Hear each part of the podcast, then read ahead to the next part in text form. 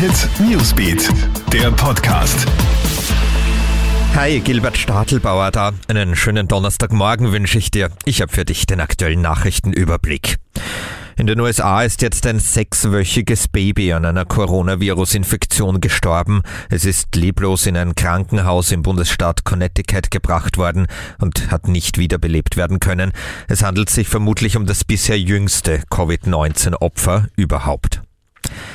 Nicht nur im Supermarkt, es braucht auch eine Maskenpflicht in Arztpraxen, fordert jetzt die Salzburger Ärztekammer.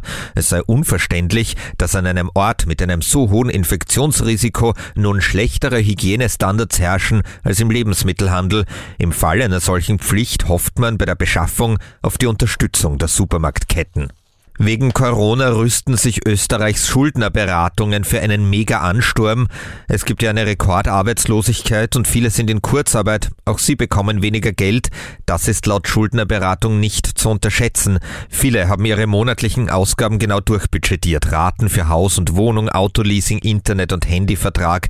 Alles zusammen geht sich plötzlich nicht mehr aus. Die Regierung arbeitet übrigens derzeit an einer Regelung, Kreditraten vorläufig auszusetzen.